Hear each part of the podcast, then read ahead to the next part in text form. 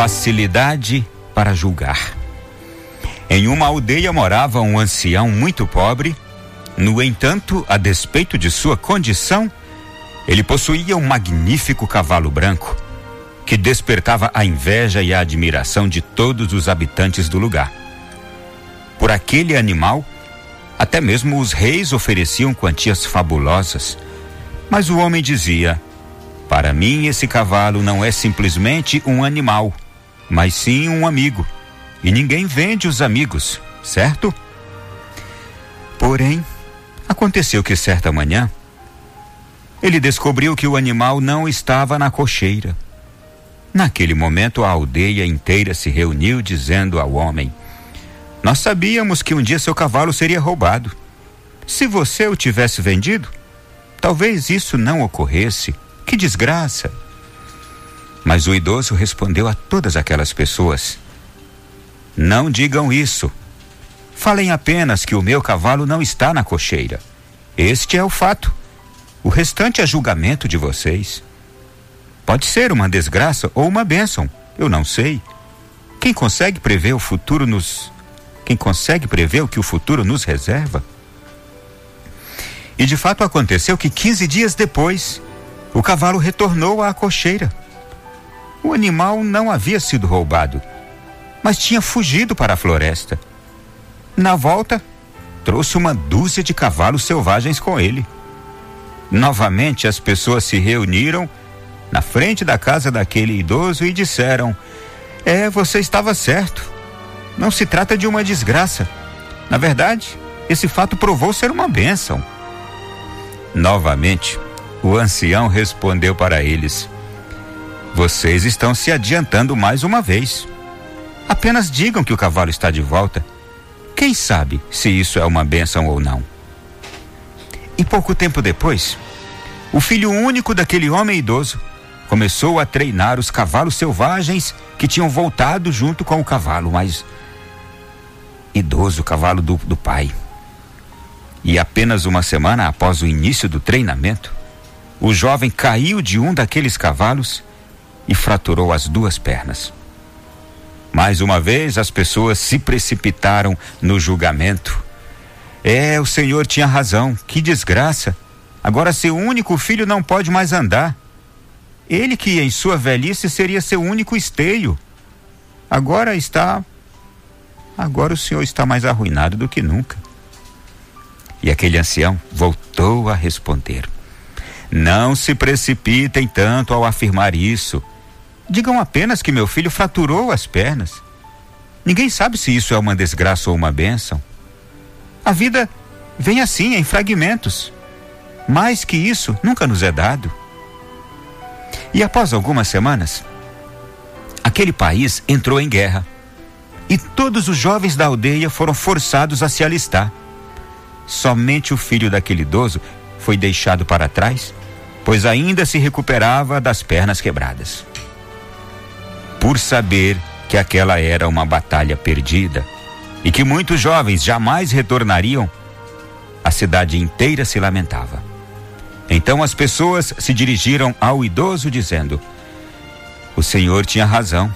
O acidente com seu filho foi uma bênção. Mesmo parcialmente inválido, ele ainda está com o senhor. No entanto, nossos filhos se foram para sempre. E mais uma vez, aquele idoso respondeu: Vocês ainda continuam julgando, não é? Ninguém sabe se isso é bom ou ruim. Digam apenas que seus filhos foram forçados a se alistar, enquanto o meu não. Somente Deus sabe se isso é uma bênção ou não. Por isso não julguem, pois quem tem pensamentos preconcebidos não consegue evoluir. Ao passo que aqueles que não julgam consideram o momento presente uma oportunidade de crescimento. Somente estes são capazes de caminhar com o Criador disse aquele senhor idoso.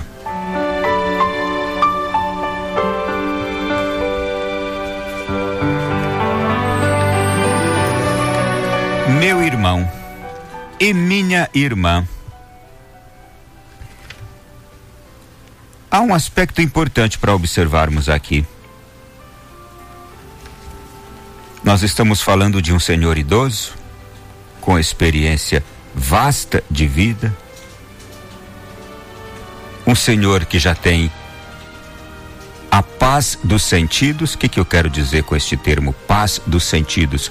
Um homem pacificado com a sua condição anciã, um homem que sabe o seu estado e que usa da experiência de vida e que usa do conhecimento,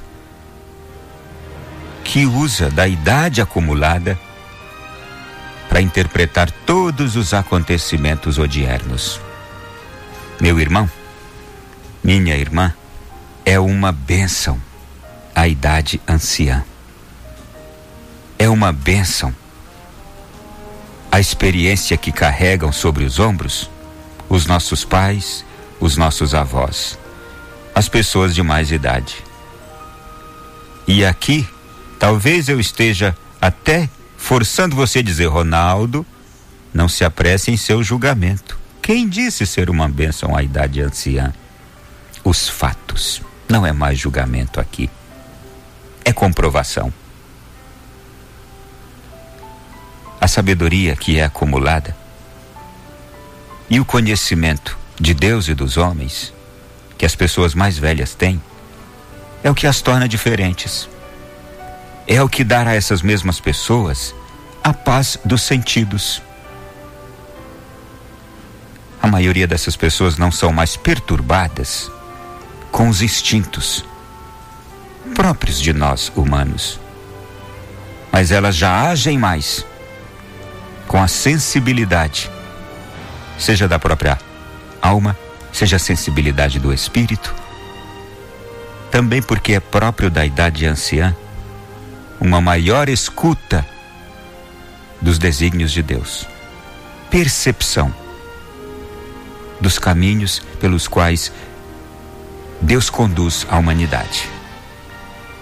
Aqui eu teço de fato, e teço com muito gosto, uma gratidão e um louvor às pessoas anciãs, às pessoas idosas, que ensinam a todos nós o caminho de uma vida mais feliz e, por que não dizer, o caminho do céu.